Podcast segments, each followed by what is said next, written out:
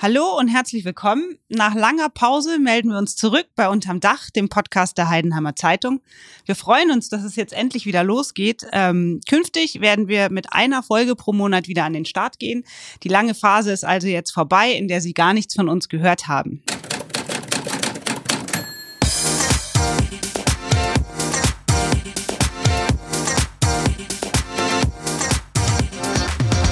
Unterm Dach der Podcast der Heidenheimer Zeitung.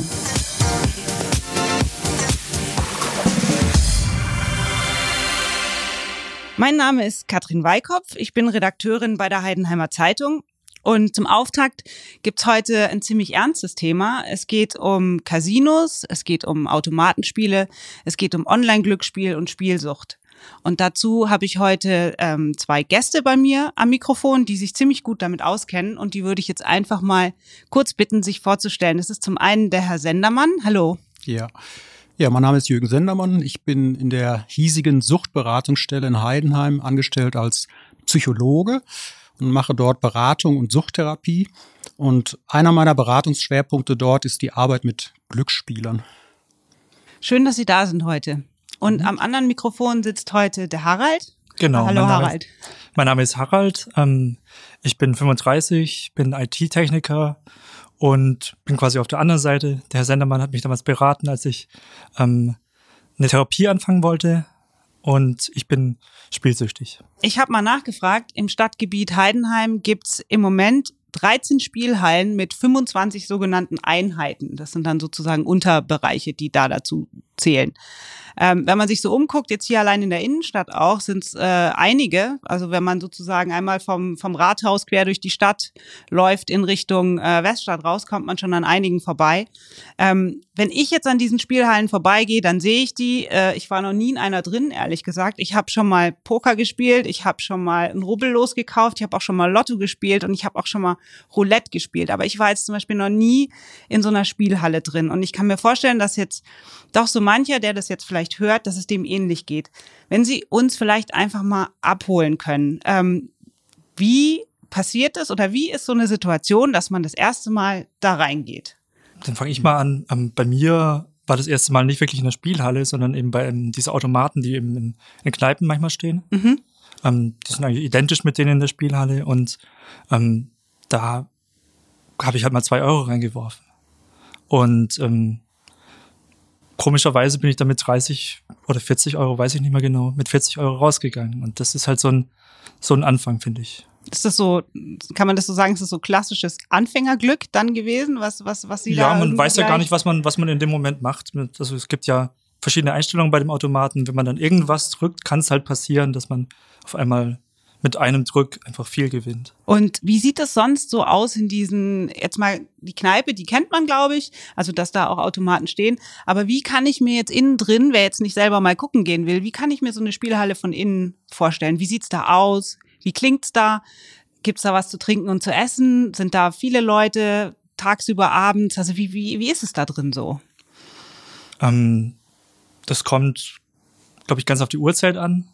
Aber meistens ist es halt was immer so, also was immer gleich ist, ist es laut. Es sind immer diese Geräusche, die, die zu dem Spiel dazugehören.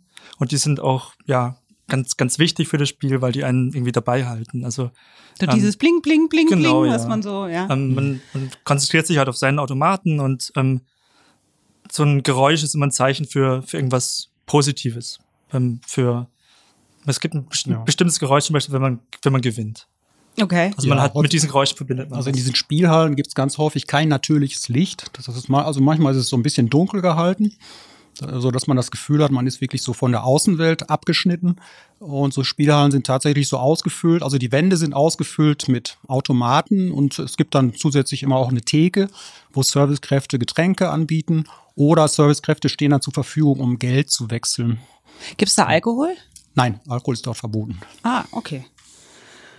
Und ähm, wie wie geht's einem dann, wenn man wenn einem sowas passiert, wie jetzt wie jetzt Ihnen, dass man da Geld reinschmeißt und dann gewinnt man. Dann kommt da was, also man schmeißt da physisches Geld rein und es kommt unten physisches Geld raus. Also man kauft nicht irgendeinen Bon, den man nachher wieder irgendwie einlöst, sondern es geht mit richtigem Geld. Geht das nur mit Münzen oder geht das auch mit Scheinen, die man da reinstecken kann? Das ging früher nur mit Münzen, das waren aber die ganz alten Automaten. Inzwischen kann man da auch 50-Euro-Scheine reinpacken. Also das, das passiert mit Echtgeld, aber am Automaten, sobald man dieses Geld äh, hineinwirft, wird das umgerechnet in Punkte. Wahrscheinlich auch so eine komische Umrechnung, dass man es vielleicht nicht so nee, richtig. das, das entspricht oder schon ist auch das eins zu eins? nur Oder? dann äh, das äh, man hat dann quasi diese Punkte so auf einem Zähler drauf. Und das sind dann äh, also, äh, für den Spieler ist es dann quasi dann sind das Spielpunkte, die er dann verwenden kann. Und die steigen und fallen, je nachdem, ob man Ja. dann gewinnt oder verliert oder was einsetzt. Genau. Okay. Mhm. Gut, dann haben wir jetzt schon mal irgendwie so ein, so ein gemeinsames Ja. Bild, wenn wir jetzt von diesen, von diesen Spielhallen mal ausgehen, was ja im Prinzip Sache Automatenspiele noch. in. Ja? den Spielhallen ist es oft so, dass, dass die sehr verwinkelt sind. Mhm. Also dass man, ähm, dass man da reingeht und dann durch so ein kleines Labyrinth läuft. Okay. Also es ist ähm, damit man den Ausgang nicht im Blick hat, oder? Damit man, zum einen vielleicht, aber ich glaube eher, dass man sitzt so ein bisschen und man sieht nicht alles. Also man sitzt, sitzt auch ein bisschen alleine da und kann, kann machen, was man. Ja, man muss dazu sagen, dass das, dass die Architektur auch da eine Rolle spielt. Das ist auch wirklich von äh, aus, von dieser Wirtschaft so ausgeklügelt. Nämlich, äh, die, das ist so ausgerichtet, dass dann tatsächlich der Spieler das Gefühl hat, ich bin so äh, allein mit dem Automaten. Also quasi, das ist mein Alkoven und ich kann mit diesem Automaten ungestört eine Beziehung eingehen. Und darauf ist die äh, komplette Architektur auch ausgerichtet. Da verliert man wahrscheinlich auch relativ schnell das Zeitgefühl, kann man sich vorstellen, auch, oder? Auch, also früher waren, Uhr, äh, waren nie Uhren da. Seit einer neuen Gesetzgebung ist es zumindest vorgeschrieben, dass Uhren da drin sind. Aber früher war es auch Teil der Methode, dass, dass man nicht wusste, wie spät es ist. Man musste dann höchstens, wenn das Geld entweder Ja. richtig viel geworden ist oder weg. ne? Ja. Wenn das Geld jetzt richtig viel wird ähm, und man gewinnt, ich meine, das ist ja ein wesentlicher Bestandteil des Ganzen, ist ja das Gewinnen. Sonst, wenn man nur verlieren würde, würde man das ja auch nicht machen. Ne? Wenn man jetzt gewinnt, was ist das für ein Gefühl beim ersten Mal, beim zweiten Mal, beim dritten Mal? Wie, wie entwickelt sich dieser Bezug zu diesem Gewinn? Also am Anfang ist es, am Anfang ist es so, das ist was Besonderes, aber später ist es so, dass man das Geld eigentlich dann auch nur wieder in den Automaten Zurück wieder, reinsteckt. Wieder zurück reinsteckt. Also man kann mit, man hat das Geld dann quasi, um wieder spielen zu können. Und macht es dann, also wenn wir jetzt dann anfangen, über Sucht zu sprechen oder über ja, so ein Suchtfaktor, es muss ja jetzt nicht gleich die, die ausgeprägte, andauernde, harte Sucht sein, sozusagen, sondern es fängt ja schleichend an. Ist es die Lust am Spielen oder die Lust am Gewinnen, die einen da dran hält? Beides. Ja, würde ich auch sagen, beides. Also man muss einfach davon ausgehen, dass äh, der Spieler erstmal am Automaten grundsätzlich ein positives Erlebnis macht. Und dieses Erlebnis kann positiv sein, unabhängig davon, ob er gewinnt oder verliert. Wobei die Gewinne natürlich auch wichtig sind. Also wir als, ja, als Fachmänner äh, äh, ha- haben dann ein ganz gutes treffendes Erklärungsmodell. Das bezieht sich auf so verhaltenstherapeutische Lerntheorien. Und das kann man so beschreiben als wirklich Konditionierungsprozesse. Das heißt, dadurch, dass diese Gewinne unregelmäßig eintreten, ist, äh, ist dieser Lerneffekt besonders groß. Also verfestigt sich dieses Verhalten besonders. Und also Gewinne finden ja immer auf dem Hintergrund von Verlusten statt. Das heißt, jemand äh, erhöht seine Bindung zum Spiel, ob, obwohl er verliert, aber weil es immer wieder zu Gewinnen kommt. Also Und- man, um, ja. um, um erfolgreich zu gewinnen, ist sozusagen die Voraussetzung, dass man verliert, um dieses Gefühl Nee, um noch, dieses oder? Gefühl zu haben, dass äh, es passiert was Positives. Äh, dazu kommt eben noch, dass den Spielern während des Spielablaufs suggeriert wird, äh, dass er immer auch kurz vor Gewinn steht. Das sind die sogenannten Fastgewinne. Das sind, das sind Situationen, in denen ein Spieler für sich erkennt, ich, ich wäre jetzt ganz nah bei einem Gewinn gewesen, aber er, er verliert dann komplett das Geld, aber es wird, äh, die Psyche interpretiert das als Gewinn. Ja, so kurz davor quasi. Also man kann das mit den Symbolen erklären. Wenn es jetzt fünf Kirschen gibt, zum Beispiel bei dem, beim Spiel, ähm, und die erste Kirsche ist ein, ein Schritt so weit unten, dass es keine Reihe gibt, Aha, ähm, dann hat man ja fast gewonnen. ja. Und ähm, man hat aber nichts gewonnen. Also das sieht, das sieht, das Bild sieht ähnlich aus wie ein Gewinn. Man weiß, wenn das jetzt einen Schritt weiter oben geblieben wäre, hätte ich gewonnen gehabt. Aber man geht halt ohne Geld raus später. Wie ist es eigentlich? Früher bei den Automaten war es so, da hat man gedrückt und da ist mechanisch ja noch was passiert. Das ist jetzt nicht mehr so, oder? Das läuft alles computergesteuert, läuft oder? Computer äh, animiert. Und daher ist es die Möglichkeit auch, dass das viel schneller abläuft. Früher war es eben langsamer. Also sprich, wenn ich drücke, dann passiert mechanisch gar nichts. Also das Ein- ist im mhm. Prinzip, der Computer entscheidet, wann ich gedrückt habe, wenn man so will, oder? Ja. Wie, wie kann man sich das, so ist das, oder? Ja, das Mechanisch Ja, es ist- ist halt ein Schalter, den man drückt und dann passiert im Computer was. Es ist Okay. ein, Computerprogramm, wo, der eine Grafik einfach darstellt. Aber die suggeriert vielleicht sogar auch eine Rolle oder eine Walze, wie bei den alten Geräten. Und also zu dem Thema auch äh, Suchtentstehung muss ich sagen, muss man sagen, dass äh, äh, diese der Spieler macht häufig grundsätzlich positive äh, Erfahrungen, unter anderem auch einfach, weil er so fokussiert ist auf dieses Spielen. Also dieses, äh, dass die Aufmerksamkeit einfach von ihm in Bann gezogen wird, wird allein schon vielleicht als angenehm empfunden. Und man muss, äh, man erklärt sich das eben auch so, dass in diesen klassischen Suchtschaltkreisen, in diesen Belohnungszentren im Gehirn, kommt es zu einer vermehrten Ausschüttung wirklich von Glückshormonen. Und das ist wirklich damit zu vergleichen mit äh, auch anderen Suchtformen, wie Ja. Alkohol- oder Drogenabhängigkeit. Also das findet in den gleichen Schaltkreisen im Gehirn statt. Und wie entwickelt sich das dann weiter? Also man, man war jetzt mal in so einer, ob jetzt in der Kneipe oder in der Spielhalle, so dann hat man das ausprobiert, dann hat man vielleicht was gewonnen und so. Und dann muss ja irgendwann diese Entscheidung kommen, dass man das öfter tut.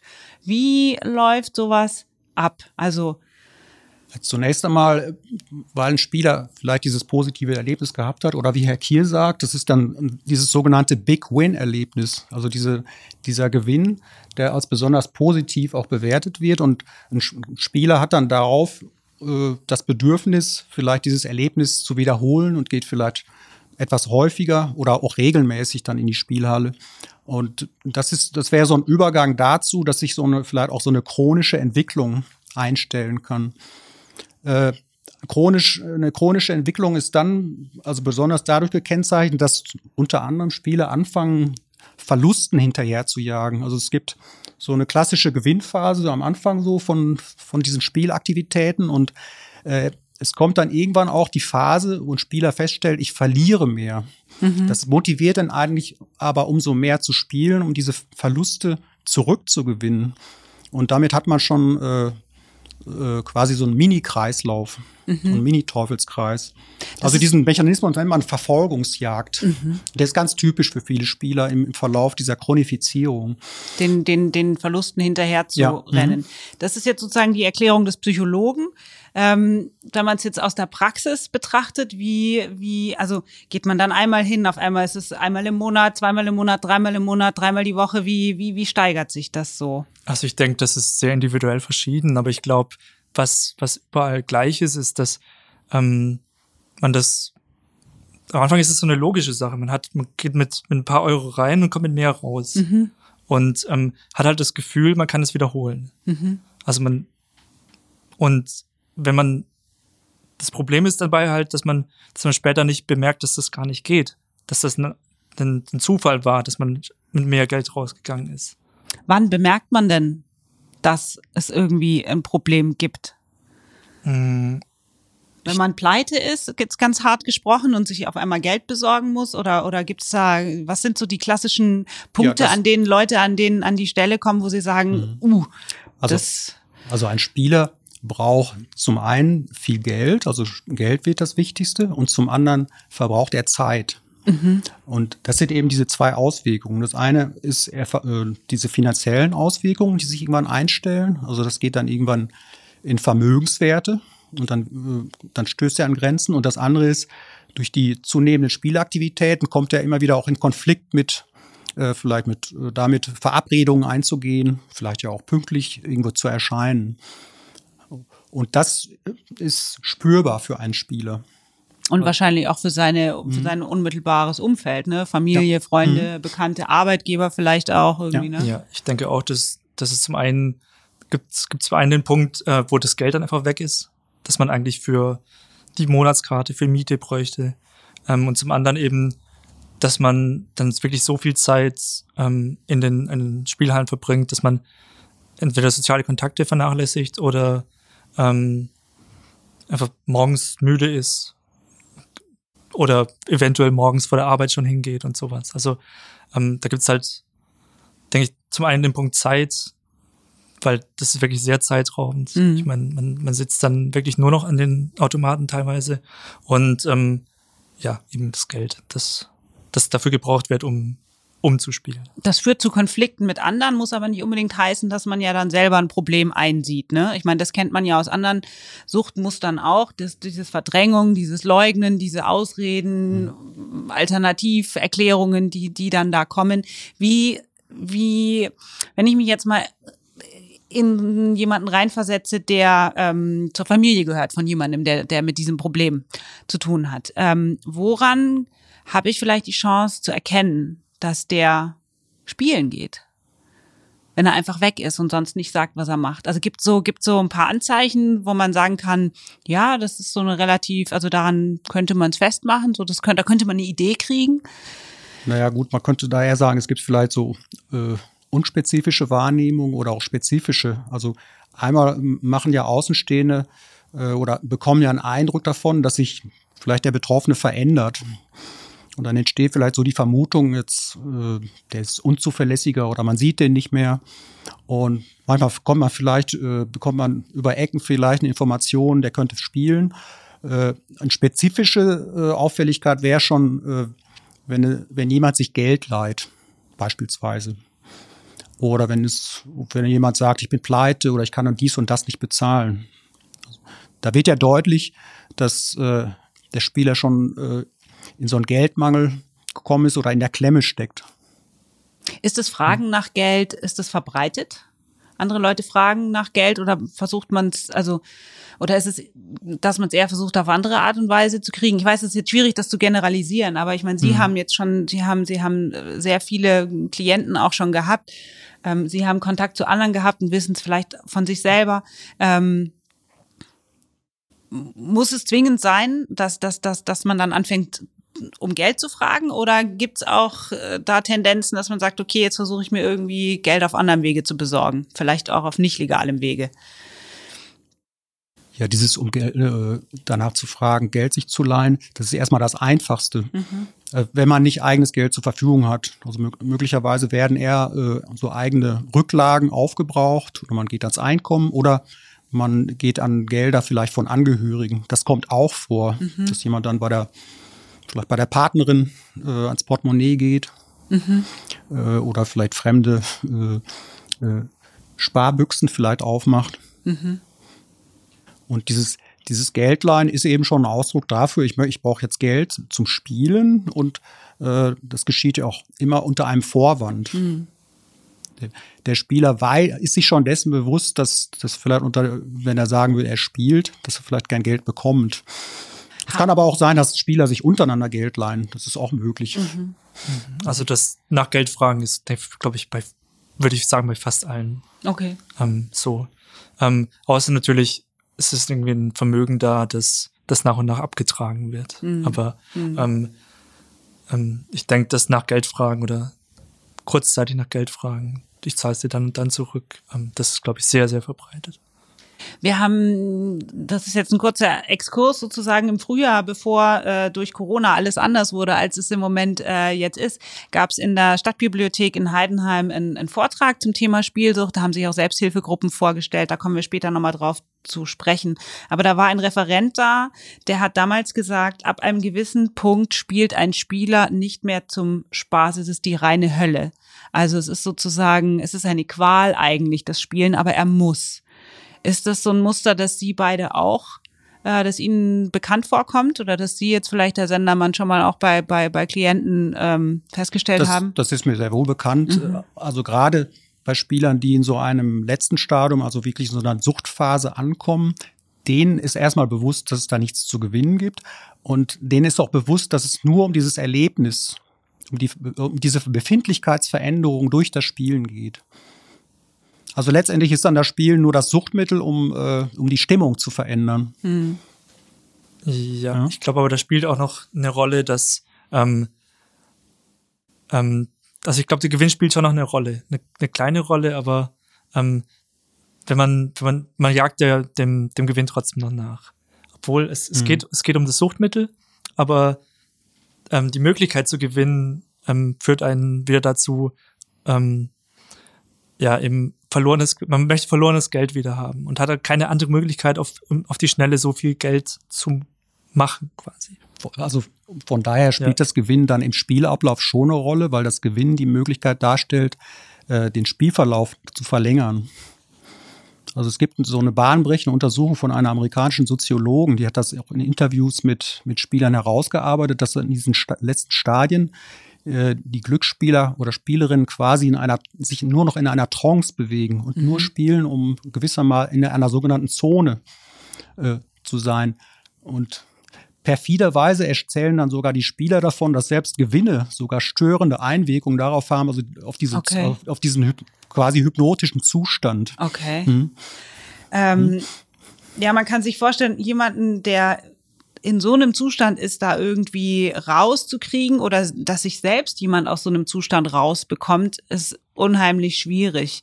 Ähm, hat man als Angehöriger, wenn man eine Ahnung hat oder ein Gefühl, überhaupt eine Chance, auf denjenigen zuzugehen? Und falls ja, was sollte man tun und was sollte man nicht tun? Erstmal muss man sagen, häufig erfolgt überhaupt der Anstoß von Angehörigen. Also mhm. Angehörige sollten sich nicht scheuen, das zu tun. Und die sollten äh, auch eine Chance darin sehen, dass sie auch beim Veränderungsprozess unterstützen können und helfen können. Äh, sie brauchen zwar nicht die Verantwortung übernehmen für diesen Veränderungsprozess, aber sie können äh, zur Seite stehen. Ja, ja und ich denke, mhm. ähm, wenn es mal wirklich so weit ist, dass, ähm, dass eigentlich der Spieler nur der Spieler, der Spieler der Letzte ist, der, der nicht weiß, dass er Hilfe braucht. Also wenn es so weit ist, dass die Angehörigen ähm, sehen, der ist, der ist süchtig, ähm, dann ist auf jeden Fall Geldleihen auf keinen Fall mhm. sinnvoll. Mhm. Das heißt, Geldleihen ist ein No-Go. Also wichtig ist, äh, auch Angehörigen bewusst zu machen, ist es wichtig auch, dass äh, selbst auch in Anfangsphasen von solchen Spielerkarrieren, dass Angehörige darauf aufmerksam machen, dass es, dass denen Veränderungen auffallen, fallen, um, mhm äh, damit dem Betroffenen das selbst auch deutlich wird. Also es ist hm. sinnvoller, jemandem, wenn man so will, ein bisschen den Spiegel vorzuhalten und ja. zum Beispiel zu sagen, hey, ich stell fest, du hast gar keine Zeit mehr, dass wir mal ein Bier trinken gehen. Äh, wann warst du das letzte Mal mit deiner Tochter auf dem Spielplatz? Oder wann, hm. wann, wann, wann haben wir denn das letzte Mal am Wochenende einen schönen Ausflug gemacht? Lieber sowas zu sagen, als zu sagen, hey, ich weiß, du spielst und das ist falsch. Also ja, also es, also es geht ja auch nicht darum, mit in solchen äh, äh, Ansprachen dann auch eine Beweisführung zu machen. Mhm. Also es kann ja auch gut sein, dass ein Spieler das abstreitet. Aber es, äh, es ist in einem positiven Sinne geht es ja auch darum, nach Möglichkeit vielleicht auch nicht vorwurfsvoll zu sein, sondern einfach zu sagen, ich mache mir da Sorgen um dich. Mhm. Ich habe Angst, da, dass da irgendwas im Argen liegt und, und sei doch bitte offen. Ne? Vielleicht können wir es gemeinsam anpacken. Ja, ab einem gewissen Punkt ist ja wahrscheinlich auch eine Scham dabei dass man mhm. dann, äh, man ist ja ertappt, wenn man Ganz so bestimmt, will. Ne? Ja, ja, definitiv. Also, also die Scha und das ist ja auch wichtig, dass ein Angehöriger vielleicht auch das Signal gibt. Es hat vielleicht, äh, also die Beziehung ist vielleicht auch nicht auf dem Spiel. Also viele Spieler haben die Befürchtung, dass sich dann äh, vielleicht der Partner trennt oder dass, dass Freunde sich abwenden. Ja. Mhm. Also ich denke, die Scham ist definitiv da, wenn, ja. wenn man sich Geld geliehen hat, wenn man Geld irgendwie äh, verwendet hat, dass, dass man, das einem gegeben wurde beim Spielen, dann ist die Scham definitiv da. Reden eigentlich Spieler untereinander drüber, dass sie ein Problem haben könnten oder eins haben? Oder ist das eigentlich? Das kommt drauf an. Also ich denke eher, das passiert eher in Selbsthilfegruppen, als dass es in, dass es, dass die Spieler untereinander ja, ich glaube, das hm. geht dann eher in die Richtung, ja, der Automat zahlt heute wieder nicht und, nicht, dass wir jetzt wirklich ein Problem das, haben. Das auch, aber ich, ich weiß aus Beratungsgesprächen, dass, dass Spieler sich sozusagen manchmal auch versuchen, gegenseitig zu beraten, denn das Thema Kontrolle ist auch in der Spielhalle ständig inhärent. Also, es, also Spieler beurteilen sich ja auch gegenseitig ständig danach, spielt er noch kontrolliert oder kann er sich nicht mehr kontrollieren? Und wie schaffe ich es, dass ich vielleicht mehr Kontrolle bekomme? Also das ist aus meiner Sicht schon sehr wohl auch untereinander, unter den Spielern ein großes Thema. Weil ich kann mir vorstellen, man kennt sich ja auch. Also wenn man, man wird ja. ja so seine gewissen Orte haben, wo man dann eben hingeht, weil der Automat gut ist oder weil, weiß ich nicht. Ähm, hm. Aber das dürfte, da dürfte man ja häufig auf die gleichen Leute treffen, auch regelmäßig, oder? Ist das so eine, so eine Community? Mhm. Es, bei mir war es so, dass ich, dass ich beim Spielen wirklich abschalten wollte und mit dem, mit den anderen eigentlich auch nichts zu tun haben mhm. wollte. Aber es gibt natürlich Leute, die gehen jeden, jeden Tag in die gleiche Spielhalle, spielen am gleichen mhm. Automaten und reden mit den, mit den anderen, die da sind. Mhm. Aber bei mir war das eben nicht so. Ich weiß nicht. Das ist unterschiedlich. Es Ja. gibt auch so Spieler, die wirklich für sich wahr sein wollen, aber es gibt auch Spieler, die Ja. vielleicht ja auch ihr Stammspielcasino haben und dann auch immer wieder auf die gleichen Spieler treffen. Äh, Und das weiß ich, höre ich dann eben auch von Spielern in Beratung, dass es, dass Spieler sich dann auch treffen. Und da, die, teilweise haben diese Spieler auch schon Erfahrung mit Therapie, Beratung oder auch Selbsthilfegruppen und können dann vielleicht auch sagen, ja, das hat mir vielleicht ein bisschen geholfen oder das, das kannst du mal ausprobieren. Okay. Ja, ne? Also es gibt auf jeden Fall entweder, es gibt einen sozialen Aspekt dabei, entweder weil man seine Ruhe haben will und eben von der ganzen sozialen, von dem Umfeld, in dem man ist, durch das Spielen vielleicht sich auch mal abgrenzen kann und da seine stille Nische hat. Oder ähm, dass man eben gezielt Leute trifft, die gleichgesinnt sind. Jetzt gibt's ja ähm, nicht nur das Spiel physisch am Automaten, sondern es gibt auch äh, das Thema Online-Spiele. Und da wollte ich jetzt einmal mal fragen, ist das eigentlich für jemand, der am Automaten spielt, ist das was ganz anderes oder ist das ja im Prinzip eine andere Disziplin der gleichen der gleichen Sache? Also würde jemand, der jetzt intensiv am Automaten spielt, spielt der auch im Internet oder ist das kommt das gar nicht so in Frage? Sind das so getrennte Gruppen oder überlappt das? Ja, aus meiner Sicht, äh, es überlappt sich teilweise. Aber ich glaube auch, dass, äh, dass viele Automatenspieler, die in diesen, also in diesen sogenannten terrestrischen Casinos spielen, die dieses äh, einfach dieses Erlebnis schätzen, wirklich woanders zu sein, in einer Räumlichkeit oder auch wegzugehen von zu Hause, äh, mal alleine zu sein, dass das eine ganz große Bedeutung hat. Und Online-Spielen erfordert ja erstmal auch ge gewisse technische Voraussetzungen. Und online zu spielen, äh, wenn man in einer Familie lebt, ist es immer schwierig, weil es da unter Umständen eine soziale Kontrolle gibt. Also, da könnte man auch gestört sein. Ja, kann man aber inzwischen wahrscheinlich auch am Handy machen, ne? Ja, Theore ja. Ja. theoretisch. Ja. Ja. Also gibt da auch Apps zu, ja. Mhm. Ähm, ich denke, dass es ähm, größten, also bei den Online-Spielern, es überlappt sich ja, aber ich denke, die Online-Spieler sind schon so eine eigene, so eine eigene Gruppe, weil ähm, gibt technische Voraussetzungen, man braucht zum Beispiel eine Kreditkarte oder ähm, oder muss wissen, wie man da Geld einzahlen kann und ähm, man braucht ein technisches Gerät, also man kann nicht einfach in- irgendwo hingehen und, und online spielen, sondern man braucht eben ein Handy oder einen Computer. Wenn man dann aber mal angefangen hat, online zu spielen, dann ist da der Reiz, dass man, dass es eben wenig reglementiert ist. Man kann also viel mehr einsetzen. Das heißt, ich glaube, das ist eher interessant für Leute, die, die wirklich wissen, ich möchte Glück, möchte viel Geld einsetzen. Hat es Mhm. denn jetzt, soweit Sie das jetzt beide mitbekommen haben, während, während der äh, Corona-Lockdown, während des Corona-Lockdowns waren ja auch äh, Spielhallen lange zu. Äh, war Online-Spielen dann eine Alternative oder was haben die Spieler gemacht, die normalerweise in die Spielhalle gehen? Gar nicht gespielt? Wahrscheinlich nicht, Erst, oder? Erstmal kann ich, können wir das jetzt noch nicht beurteilen. Das könnte sich abzeichnen, vielleicht im halben Jahr oder ein Jahr, wenn vielleicht diese Online-Spieler in die Beratungsstelle kommen. Erstmal muss man sich ja vorstellen, erstmal dieses, diese Schließung der Spielehallen stellt ja erstmal ein, sozusagen eine Fremdsperre dar. Ja, ist ja Das heißt- kalter Entzug im Prinzip, oder? Ja, und das heißt, äh, diese Fremdsperre würde den Spielern entgegenkommen, die sowieso gerne aufhören wollen oder die gerne sich selbst gesperrt hätten. Von der einigen kam es willkommen. Ich weiß aus dem Einzelfall aus der Beratung, das hat jemandem geholfen, wirklich eine Distanz aufzubauen, wirklich zum Spielen. Und weil der sich auch nicht vorstellen konnte, online zu spielen. Also- Ähm, ich kann dazu auch zu Corona jetzt eigentlich auch wenig, äh, zu der Schließung der Spielhallen wenig sagen. Also ich weiß nicht, ob das wirklich so, einen so einen großen Einfluss Ich glaube, viele Leute, die wirklich aufhören wollten zu spielen, hatten so einen, so einen Ansatzpunkt. Ich schaff's ja auch zwei Wochen ohne, weil es einfach, weil nicht anders ging. Und aber ähm, ob sich das, ob deswegen jetzt viel mehr Leute angefangen haben, online zu spielen, das bezweifle ich eigentlich. Okay. Also zum Hintergrund äh, fand ich auch ganz interessant, als ich mich jetzt vorbereitet habe auf heute, habe ich festgestellt, ähm, dass äh, gerade jetzt, letzte Woche, hat eine neue Frist begonnen äh, und das ist eine sogenannte Duldungsfrist äh, in Vorbereitung auf den nächsten Glücksspiel-Staatsvertrag, der nächsten Sommer ähm, in Kraft treten soll. Da müssen sich alle Bundesländer auf einheitliche äh, Regelungen äh, einigen. Und was man so liest, und das können Sie sicherlich noch besser beurteilen, weil Sie viel tiefer drin sind, ähm, wird es noch mal deutlich einfacher für die Anbieter von Glücksspiel, damit Geld zu verdienen, weil das Angebot größer wird im Prinzip, vor allem im Bereich Online. Äh, da ist es bisher so, da ist es eigentlich nur gestattet äh, in Schleswig-Holstein oder mit ständigem Wohnsitz oder Aufenthaltsort in Schleswig-Holstein. Das kommt ja auf manchen Fernsehsendern nachts auch entsprechende Werbung. Ähm, und jetzt eben seit vergangener Woche wird es geduldet, dass auch Anbieter aus anderen Bundesländern beziehungsweise Bürger aus anderen Bundesländern äh, Online-Glücksspiel machen dürfen. Und wer sich jetzt bewährt von diesen Anbietern des Glücksspiels, der bekommt nächstes Jahr eine Lizenz zur Belohnung.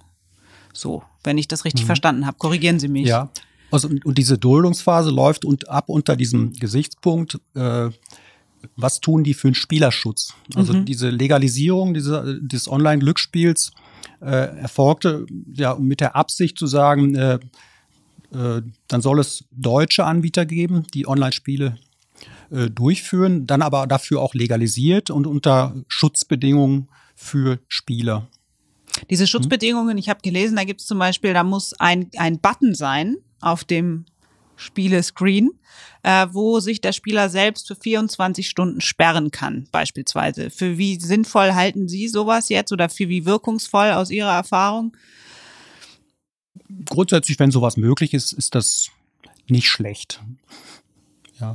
Man muss aber muss vielleicht einfach auch zu gucken, äh, so dieses, dieses Gesamtpaket. Es gibt ja ganz viele verschiedene Maßnahmen, äh, die durchgeführt werden müssen, um einem, also um die Spieler zu schützen. Also insgesamt würde ich sagen, das sind ja durchaus ernsthafte Mühungen da, also auch in Richtung Spielerschutz zu gehen. Aber äh, man kann da auch einiges Kritisches zu sagen. Ich habe äh, damals im März mitbekommen, als es, äh, als diese Entscheidung getroffen war, dass äh, dies zu legalisieren, habe ich dann gehört, dass ähm, äh, es soll so ein Einsatzlimit geben und dann man hat dieses Einsatzlimit auf 1000 Euro im Monat gesetzt mhm. und äh, also da habe ich mich schon gefragt, wer hat da eigentlich wen beraten? Also wenn man davon ausgeht, dass ein Durchschnittsdeutscher gibt 250 Euro im Monat aus. Oder man sagt, das Durchschnittseinkommen eines Deutschen liegt bei 1800 Euro. Mhm. Und dann muss man sich das mal so auf der Zunge zergehen lassen. Das heißt, der Gesetzgeber gibt das Signal, es ist okay, dass jemand online 1000 Euro verspielen kann. Und da wird erst dann die Grenze gesetzt. Ja. Ja, und da, da kommt so, so ein Gefühl auf, äh, das ist so, wirkt so ein bisschen widersprüchlich auf mich. Also, und dann, dann kann man sich schon wieder fragen, wie ernsthaft sind diese Limitierungsbemühungen? Mhm. Äh, das geht einfach darauf zurück, dass äh, ja, Glücksspiel ist, äh, ist sehr wirtschaftlich sehr einträchtig. Man hat, gibt damit äh, Wirtschaftsunternehmen die Möglichkeit, Geld zu verdienen.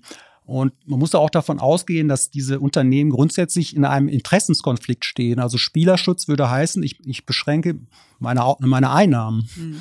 Von daher eben äh, Experten haben eigentlich auch befürwortet, dass, dass diese Online-Glücksspiele vielleicht auch im, im staatlichen Monopol sind, bleiben. Mhm. Dann würde dieser Interessenskonflikt wegfallen. Mhm. Dafür haben die jetzt so eine sogenannte hm, Aufsichtsbehörde eingeführt. Das ist ja auch nicht schlecht. Also wenn diese Aufsichtsbehörde wirklich gut arbeitet.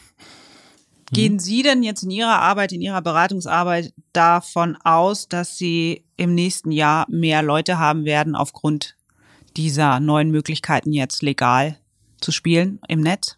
Äh, schwer zu sagen. Also erstmal muss man sagen, der äh, durch diese Maßnahme ist, ist der Markt weiter geöffnet worden. also man hat sich eigentlich erhofft, dass der illegale Markt weggeht. Also man hat aber nicht die Garantie dafür. Von daher ist erstmal diese Maßnahme als Marktöffnung zu verstehen und als Vergrößerung des Angebots. Und das zieht immer nach sich, äh, also eine größere Anzahl von Konsumenten und demzufolge auch eine größere Anzahl von Betroffenen. Hm. Von daher ist durchaus zu erwarten, dass, dass dann auch jemand mehr in Beratung kommen. Zum Thema Beratung, wenn man jetzt ähm, einen Angehörigen hat oder selbst betroffen ist ähm, und an den Punkt kommt und sagt, okay, ich brauche Hilfe, ich lass mir helfen, dann gibt es verschiedene Möglichkeiten. Es gibt Selbsthilfegruppen, es gibt, äh, man kann zu ihnen in die in die in die Sprechstunde, in die Beratung gehen, mhm. ob es telefonisch im Moment oder auf anderem Wege. Das ist. Ja. Ähm, aber was passiert dann? Also auf was kann ich mich einstellen, wenn ich jetzt die Entscheidung zwar treffe, aber mir ist es komplett fremd und was erwartet mich jetzt und wie geht es jetzt weiter? Muss ich jetzt in eine Klinik gehen oder wie, wie, wie läuft sowas ab dann? Also ich glaube, man sollte sich da erstmal erstmal beruhigen und wenig Sorgen machen, weil man wird ja nicht, man geht ja nicht zu einer, zu einer Therapie, äh, zu einer, zu einer Sitzung jetzt beim Herrn Sendermann zum Beispiel und wird dann direkt in die, in die Klapse gesteckt oder sowas. Also da muss man sich keine Sorgen machen. Man kann da hingehen, sagen, ich glaube, ich habe ein Problem und ähm, ähm, dann wird einem, da, da kann man sich da erstmal unterhalten bei der, bei der Diakonie jetzt. Und wenn es dann in Richtung Therapie geht, dann ähm, wird einem da geholfen, da quasi einen Platz zu finden, weil das kriegt man ja allein gar nicht hin. Das sind Mhm. ja, ähm, das sind ja Hürden, die man da gehen muss. Ähm, Also sprich, ist die Schwelle erstmal- Beispiel. Ja. Also es ist eine Die niedrige Schwelle, Schwelle. Also die Schwelle ist erstmal niedrig. Also äh, der, ein Spieler, der zu uns in Beratung kommt, muss erstmal nichts machen. Äh, Und von uns aus hat er auch noch nicht die Verpflichtung aufzuhören. Also diese Motivation muss ja von ihm kommen. Das heißt, grundsätzlich Beratung ist erstmal davon geprägt, dass wir sagen, äh, hier findet, äh, ist, äh, hier hat jemand einen Raum für sich mit einem persönlichen Berater, äh, wo er erstmal akzeptiert wird und auch wertgeschätzt wird, wo vielleicht ein Spieler sonst äh, in seinem Bekanntenkreis vielleicht gar nicht mehr diese Wertschätzung erfährt.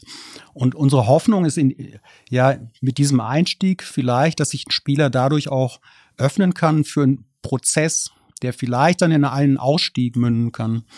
Das heißt, dieser Ausstiegsprozess ist selbst für uns Berater noch nicht klar, weil wir uns ja ausrichten nach dem Betroffenen. Das heißt, es, der, die Beratung ist dann auch geprägt einfach dadurch, dass vielleicht äh, jemand auch erstmal Informationen bekommt. Also wenn, wenn ein Spieler darüber nachdenkt, ich möchte unter Umständen in Therapie gehen, müsste das ja erstmal heißen, was heißt das überhaupt für mich, Therapie zu machen? Dann können wir erstmal auch Informationen geben und, und vielleicht auch Ängste und Hemmungen abbauen.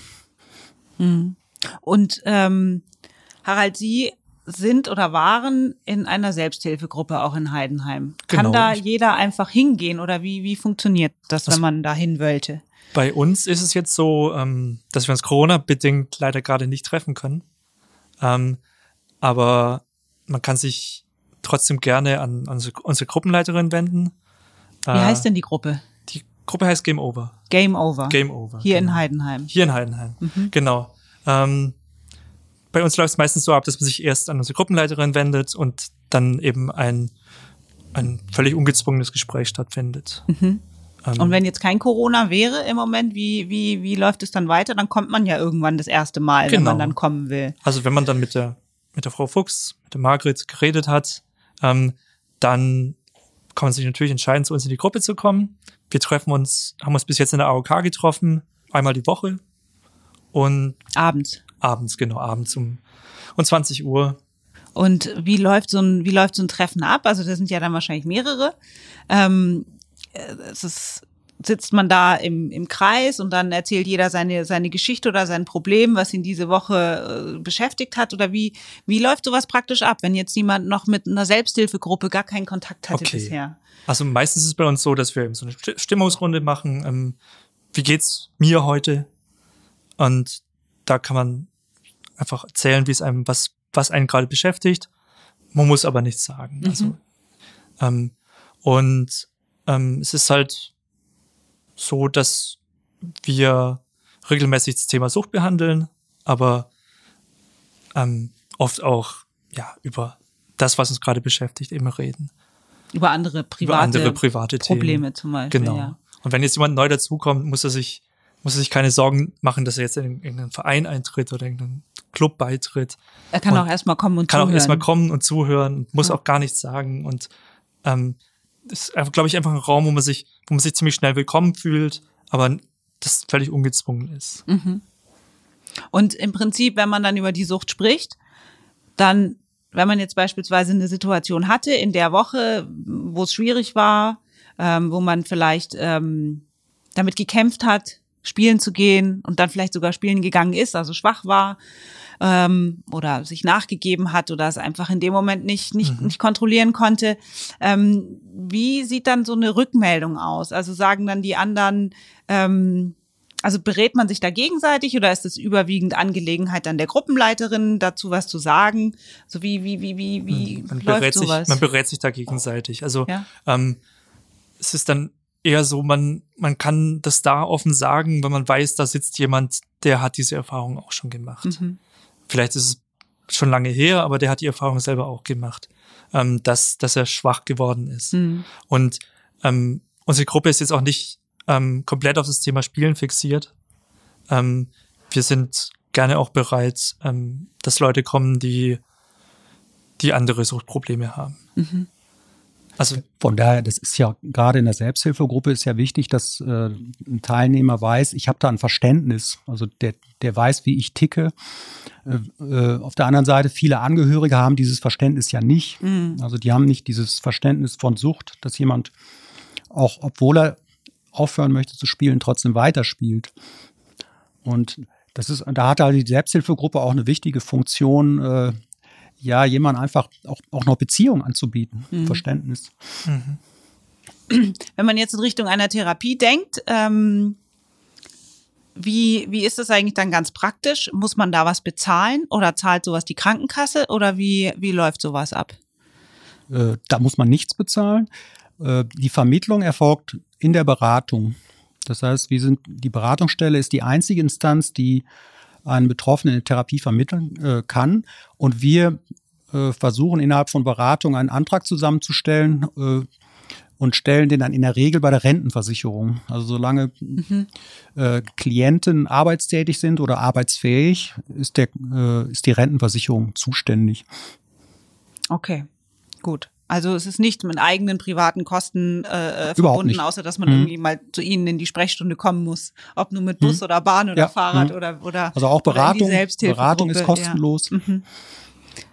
Das ist doch schon mal, das ist, glaube ich, ähm, ein guter Hinweis und Genau, ähm, und auch bei uns in der Selbsthilfegruppe gibt es keinen Beitrag. Das Ja. heißt, ähm, es, man muss sich da jetzt keine Sorgen machen, dass man da irgendwie äh, Kosten hat. Gar nicht.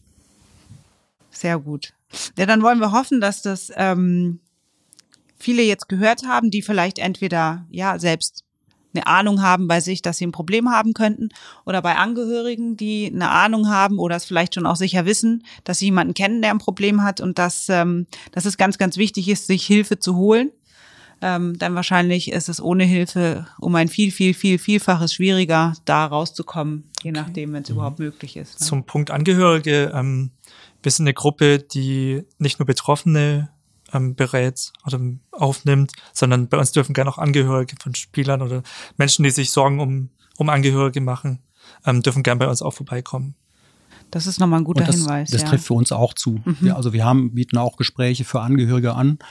Äh, insbesondere dann, wenn Angehörige einfach so eine große Unsicherheit verspüren, wie sie sich verhalten sollen. Also es könnte sich eben auch uns, äh, bei uns da, dahingehend beraten lassen, was, was ist hilfreich, vielleicht mal äh, den Angehörigen oder den Betroffenen anzusprechen oder zu, vielleicht sogar zu verändern.